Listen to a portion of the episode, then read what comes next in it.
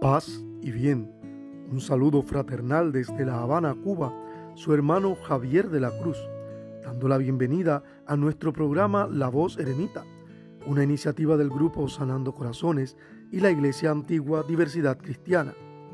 Estamos compartiendo una temporada en que presentamos meditaciones basadas en experiencias de nuestra vida cotidiana y en ellas escuchamos la palabra de Dios.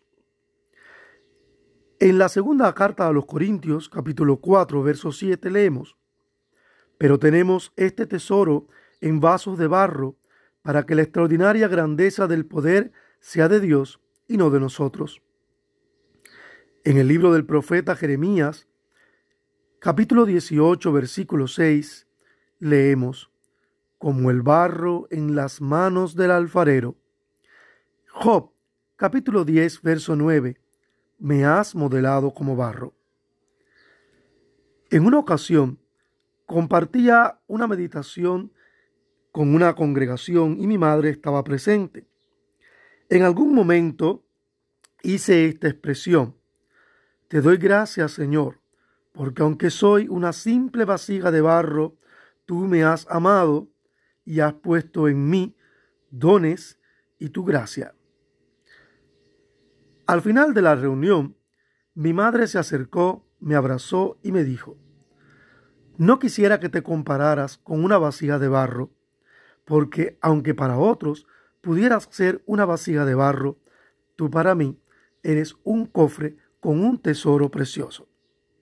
Entonces me di cuenta de que muchas veces utilizar el lenguaje bíblico puede resultar en un problema. Y es que olvidamos que el lenguaje bíblico corresponde a un contexto cultural. La arcilla refleja equilibrio y armonía. El alfarero o ceramista sabe cómo crear el equilibrio adecuado cuando está trabajando la arcilla o el barro. En la Biblia, el barro es un ejemplo de la voluntad de Dios en nuestras vidas. Dios nos hizo así, únicos.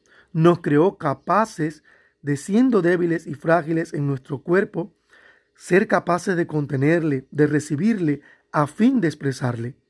Él quiere estar en estos humildes vasos de barro y resplandecer desde nuestro interior.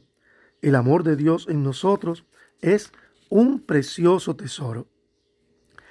Cuán importante es relacionarnos con el contexto del lenguaje bíblico, el significado de costumbres y frases dentro de su contexto cultural, social, económico, político y religioso.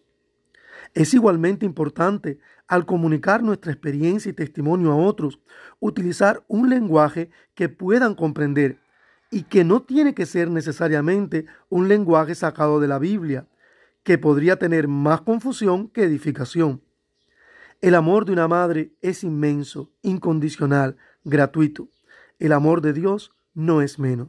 Un hijo es de valor incalculable para una madre humana en su sano juicio y sana aptitud maternal. Cada una y cada uno de nosotros es una hija y un hijo muy valioso para Dios. Recordemos que para Dios somos arcilla en sus manos en el sentido de que Dios quiere expresar toda su voluntad en nosotros. Dios quiere que en estos humildes vasos de barro resplandezca desde nuestro interior todo el amor de Dios en nuestras vidas. Y seamos cuidadosos con las imágenes que utilizamos en nuestro tiempo para comunicar ese valioso tesoro del amor de Dios. El Señor te bendiga y te guarde. El Señor haga resplandecer su rostro sobre ti. El Señor ponga en ti la paz.